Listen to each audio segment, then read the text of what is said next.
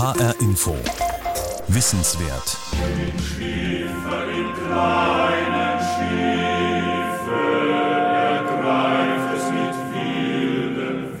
Die Lorelei. Wenn sie Schiffern zum Verhängnis wurde, dann war es wohl nicht ihr betörender Gesang, sondern der mangelnde Tiefgang im Rhein, der den Schiffern bis heute immer wieder Probleme macht. Das soll sich grundsätzlich ändern. Der Rhein, er ist genau genommen seit 200 Jahren ein Umbauprojekt. Vom wilden Fluss zur Wasserstraße. Darum geht es heute in H-Info Wissenswert mit Heike Liesmann. Ich hab den Vater Rhein in seinem Bett gesehen. Ja, Wir schauen uns den Rhein in seinem Bett jetzt mal genauer an. Oft ist er besungen worden, der Rhein, Inbegriff der Romantik.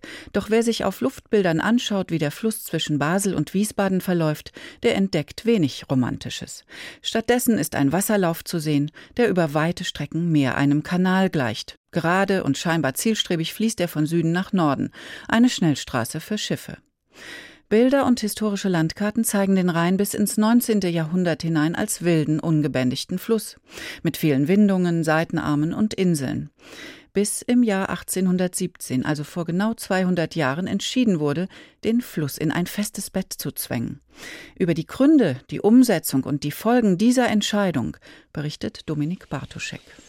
Statt Schiffsmotoren rauschen hier nur die Blätter im Wind. Statt monotoner Steinaufschüttungen rahmt dschungelhaftes Grün den Fluss. Und statt Straßen und Schienen gehören die Ufer hier allein der Natur.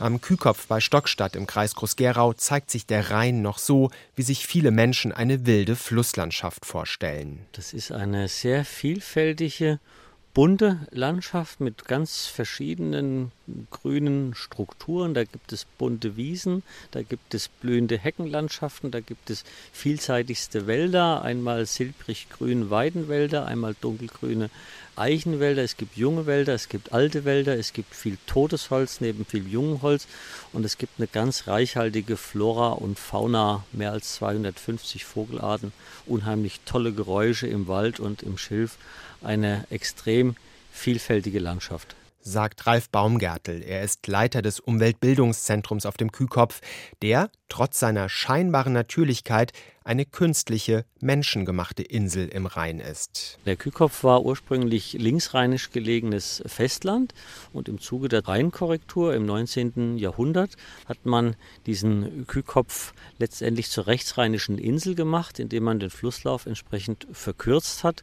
So ist der ehemalige Rhein zum Altrhein geworden und der Neurhein entstanden und wir haben jetzt eine Insel im Strom die heute nicht nur ein bedeutendes Naturschutzgebiet ist, sondern auch ein Fenster zur Vergangenheit. Denn sie ist einer der wenigen Orte am Oberrhein, wo Altarme, Tümpel, feuchte Wiesen und Auwälder bis heute erhalten geblieben sind. Und so gibt die dortige Landschaft noch immer einen Eindruck davon, wie es bis vor 200 Jahren entlang des Oberrheins ausgesehen haben muss. Zu einer Zeit also, als der Rhein nicht in einem Bett floss, sondern sich ungebändigt in Meandern, Verästelungen, Alt- und Seitenarmen gen Norden schlängelte.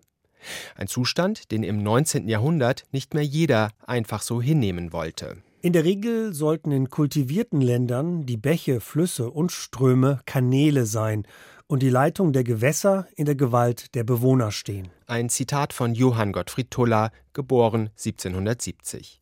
Als Ingenieur, Wasserbauer und Landvermesser stand er in Diensten des badischen Großherzogs.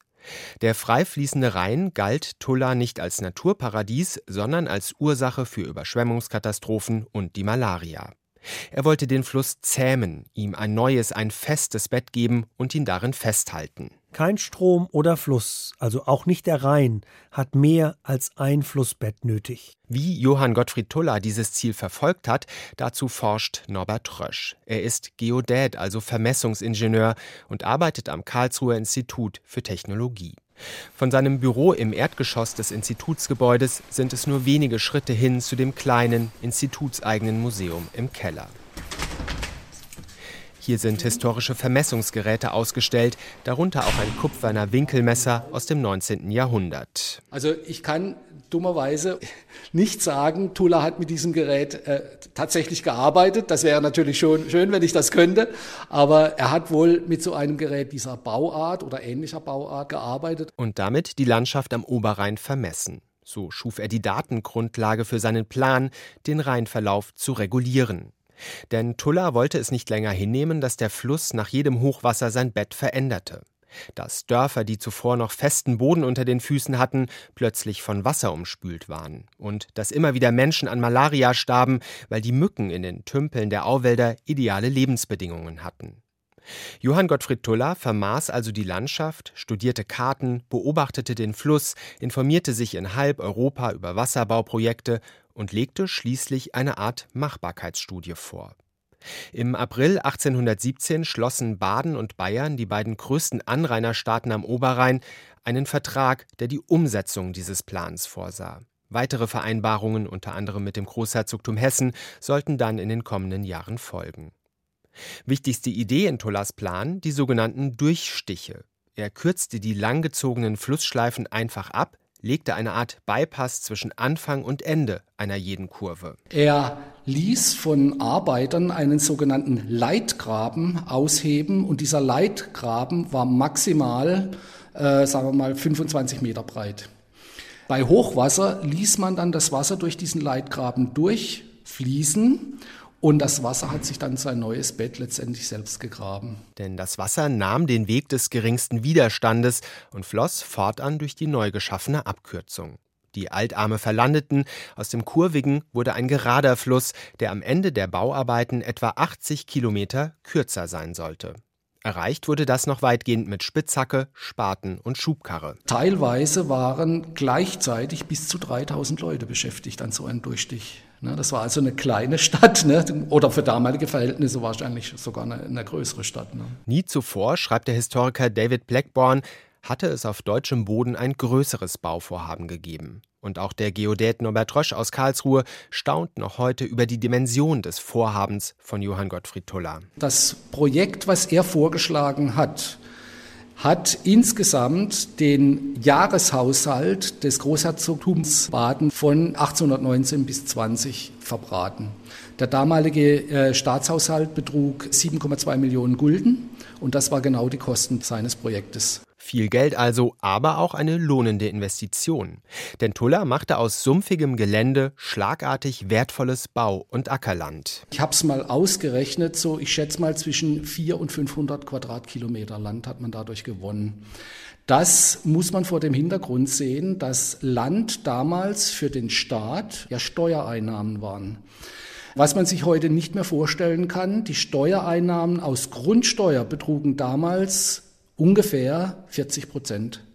Heute sind es ja gerade mal noch ein Prozent am Gesamtsteueraufkommen. Also man sieht den krassen Unterschied und wir müssen uns folglich auch äh, versuchen, in diese Zeit zurückzuversetzen und erkennen dann, dass damals diese Maßnahme von ihrer Auswirkung auch für das gesamte Gemeinwesen her äh, ganz anders zu betrachten ist, als wir das heute tun. Zumal neben dem Landgewinn auch die anderen Ziele Tullas erreicht wurden.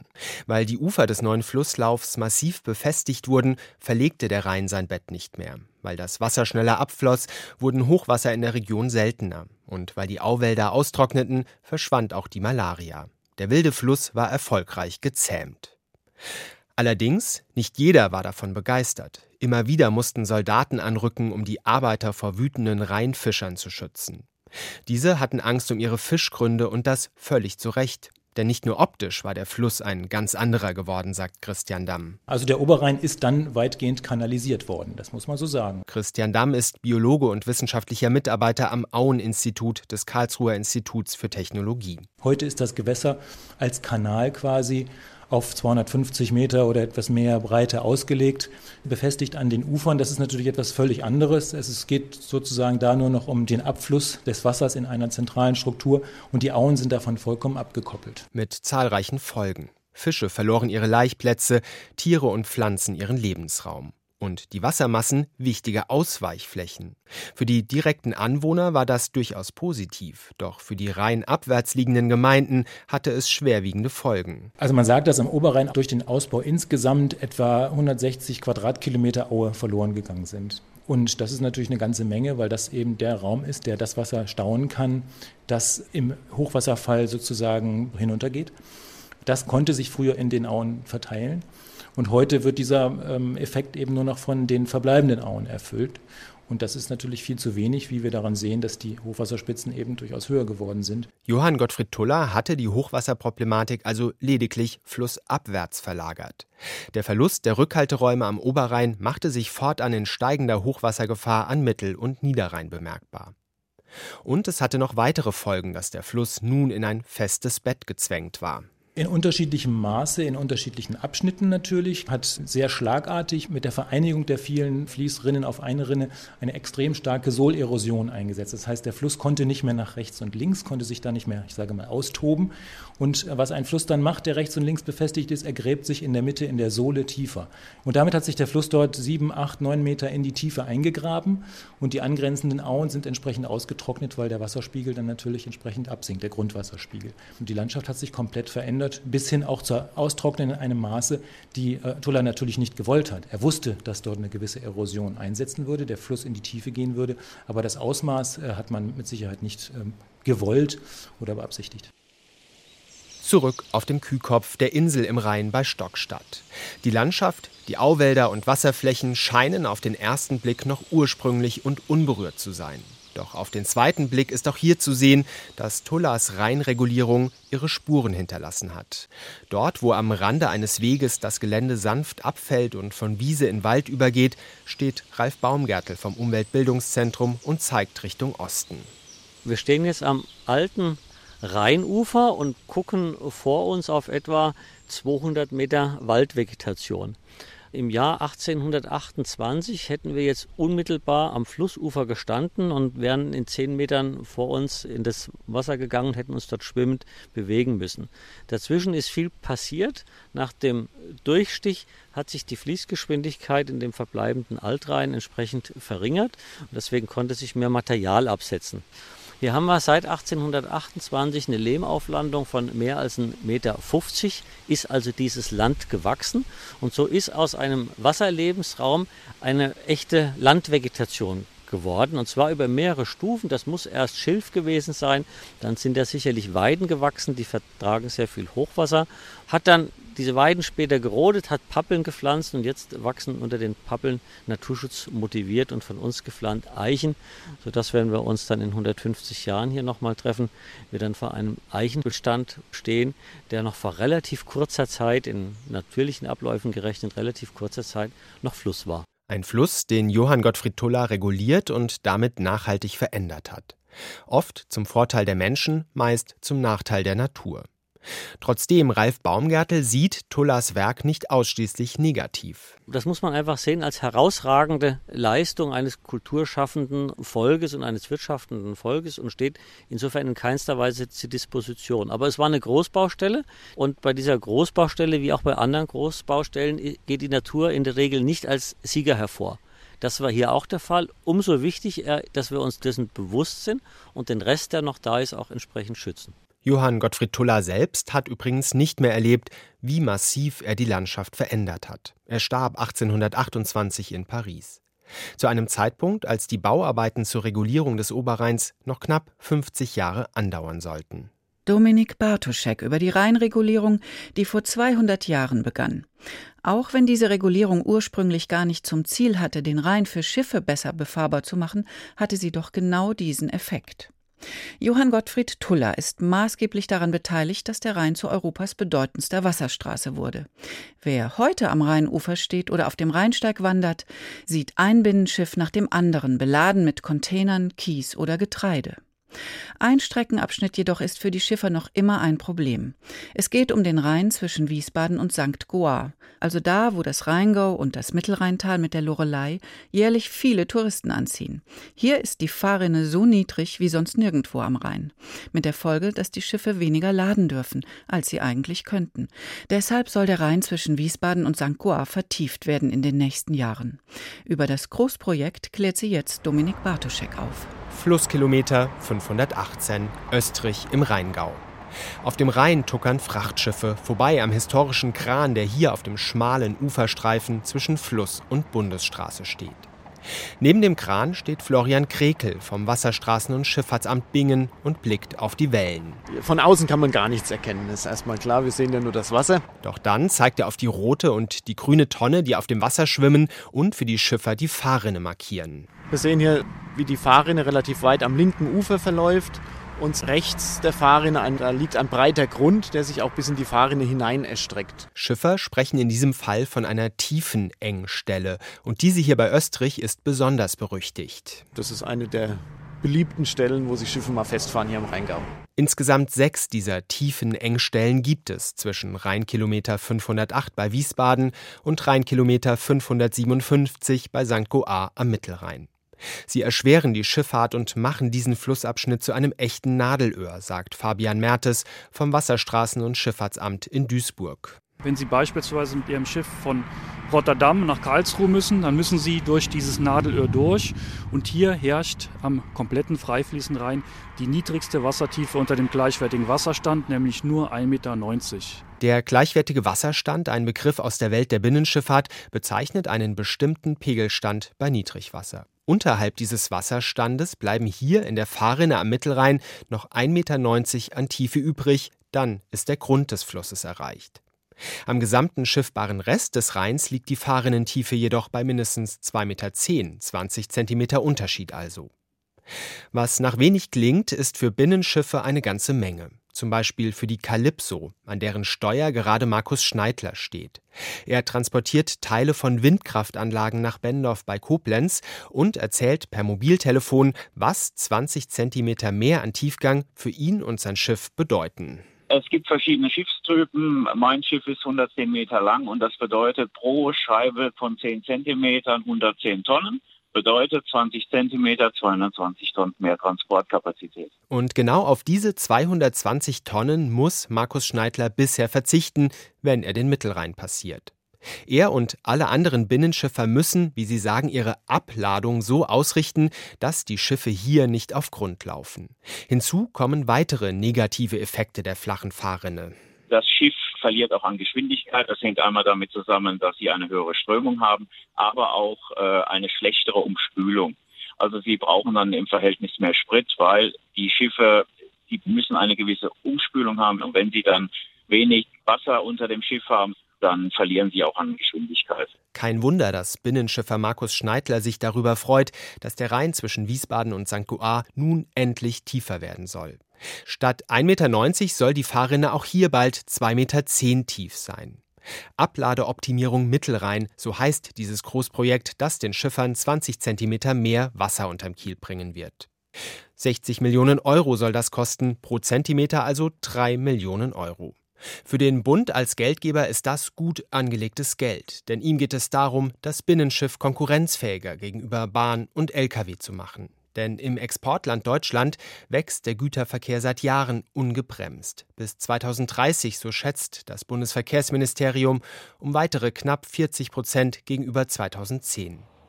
Für die Anwohner des Rheins ein Albtraum. Denn für sie bedeutet das vor allem eines, mehr Lärm.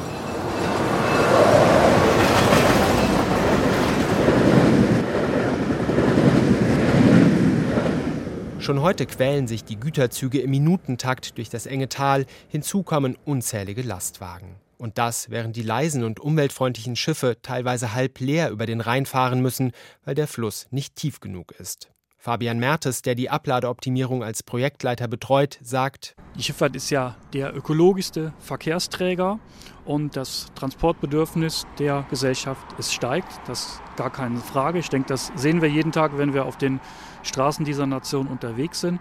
Und man braucht halt zukünftig auch eine, eine verlässliche Infrastruktur Wasserstraße, um hier Potenziale zu schaffen, dass man auch die Güter auf die Wasserstraße verlagern kann.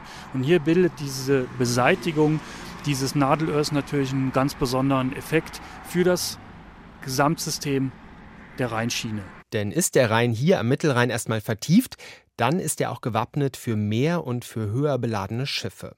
Rund 15 Millionen Tonnen mehr an Gütern, so wird erwartet, werden sie auf dieser Strecke transportieren. Im Moment ist es so, dass wir ca. 60 Millionen Tonnen Güter hier jedes Jahr vorbeitransportiert werden. Das entspricht ungefähr einer Anzahl von 50.000 Schiffen.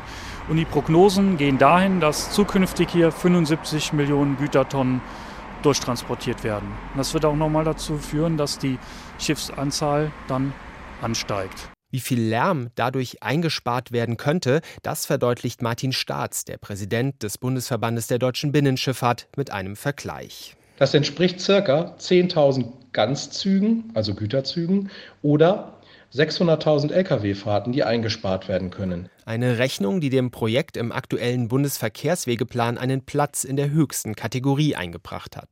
Die Bewertung ein hohes Kosten-Nutzen-Verhältnis, die Einordnung vordringlicher Bedarf. Aus Sicht des Bundes sind drei Millionen Euro für jeden Zentimeter mehr an Tiefgang also extrem gut angelegtes Geld. Dennoch gibt es Kritik, wenn auch bisher sehr vereinzelt. Christian Damm, Biologe am Auen-Institut des Karlsruher Instituts für Technologie, zweifelt ganz grundsätzlich an dem Ziel, den Fluss für den Schiffsverkehr immer weiter auszubauen. Ein natürliches Gewässer zur optimalen Wasserstraße zu machen, wird immer an Grenzen stoßen, wenn man an der Natürlichkeit des Gewässers in gewissen Grenzen festhalten möchte. Das ist der eine Punkt. Der andere Punkt ist, man sollte natürlich weiterhin sich auch immer überlegen, muss man das Gewässer an das Schiff anpassen oder muss man das Schiff an das Gewässer anpassen? Und die Abwägung daraufhin auch ausrichten und sehen, gibt es nicht da auch andere technische Wege. Ähnlich argumentiert auch die Umweltschutzorganisation BUND. Als bisher einzige gesellschaftliche Gruppe hat sie sich gegen das Projekt gestellt. Anders als der Naturschutzbund NABU, der das Projekt trotz Eingriffen in die Natur nicht prinzipiell ablehnt. Schließlich gilt das Binnenschiff auch Naturschützern als umweltfreundlichstes Verkehrsmittel. Befürwortet wird die Vertiefung auch von den Landesregierungen der Anrainerländer Hessen und Rheinland-Pfalz, die sogar eine schnellere Umsetzung fordern. Und Proteste wütender Anwohner oder Bürgerinitiativen wurden bisher keine laut, schließlich dürfte der lärmgeplagten Bevölkerung entlang des Rheins jede Maßnahme willkommen sein, die mehr Güter von der Schiene und der Straße aufs Wasser bringt. Großflächige Ausbaggerungen, wie man es von anderen Flüssen wie der Elbe kennt, wird es übrigens am Rhein nicht geben. Auch Sprengungen, wie sie bis in die 70er Jahre hier noch üblich waren, um den harten Fels am Flussboden zu knacken, soll es nicht geben. Geplant sind stattdessen punktuelle Maßnahmen, sagt Florian Krekel vom Wasserstraßen- und Schifffahrtsamt Bingen. Es geht hier um die Bearbeitung einzelner Teilflächen. Wir haben hier ja keine kanalartige Sohle, sondern es ist eine Unterwasserlandschaft. Es ist an vielen Stellen deutlich tiefer als die Tiefe, die wir anstreben. Und es gibt eben auch einige Stellen, die nicht so tief sind. Und an denen muss man etwas tun. Ne? Eine besondere Herausforderung wird das überall dort, wo die Rheinsohle aus nacktem Fels besteht. Felsbearbeitung unter Wasser ist natürlich eine spezielle Aufgabe. Früher hat man üblicherweise gemeißelt oder gesprengt. Welches Verfahren hinterher wirklich zum Einsatz kommt, hängt sehr stark von der Charakteristik des Felses ab, von seinen Festigkeiten, von der Lagerung, von der Lagerungsdichte. Denkbar ist zum Beispiel, dass von Spezialschiffen aus die Felsen unter Wasser punktgenau weggefräst werden. Man will ja auch den Fels möglichst präzise bearbeiten. Es ist nicht in unserem Sinne Übertiefen herzustellen, die dann wieder zu einem Verfall des Wasserspiegels führen. Das würde unser, unser Ziel ja konterkarieren. Deswegen geht es darum, möglichst präzises Bearbeiten des Felses dann zu erreichen. Darüber hinaus sind auch Buhnen oder seitliche Leitwerke geplant, die das Rheinwasser in der Mitte des Flusses konzentrieren und so den Pegel anheben sollen. Wo und wie genau was passiert, ist im Moment aber noch unklar. Man befinde sich derzeit in der Phase der vertieften Voruntersuchung, sagt Fabian Mertes. In zwei Jahren dann sollen die genauen Pläne der Öffentlichkeit vorgelegt werden. Bis dann alle Genehmigungsverfahren abgeschlossen sind und es wirklich losgeht mit den Bauarbeiten, werden also noch einige Jahre vergehen. Es ist ein Generationenprojekt und mit der Verkehrsfreigabe rechnen wir im Moment nicht in den nächsten zehn Jahren, sondern es wird so 2030 werden. Bis das Nadelöhr für Binnenschiffer also endgültig beseitigt ist, wird noch viel Wasser den Rhein hinunterfließen. HR Info. Wissenswert. Der Rhein. Vom wilden Fluss ist nicht mehr viel übrig. Die Geschichte des Umbaus dieser mächtigen Wasserstraße erzählte Dominik Bartoschek. Das war H-Info Wissenswert mit Heike Liesmann. Sie finden diese Sendung als Podcast auf hinforadio.de.